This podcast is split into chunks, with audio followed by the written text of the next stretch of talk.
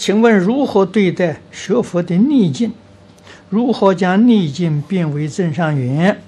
啊，对待学佛的顺境又该如何？你这个问题啊，正是我们现在讲《华严经》的进行品啊，进行品里面四十一愿，就是说把境界转过来啊。文殊菩萨讲，菩萨善用其心的，这能成就一切圣妙功德。啊，所以希望你好好的在进行品上下功夫，啊，这个问题就解决了。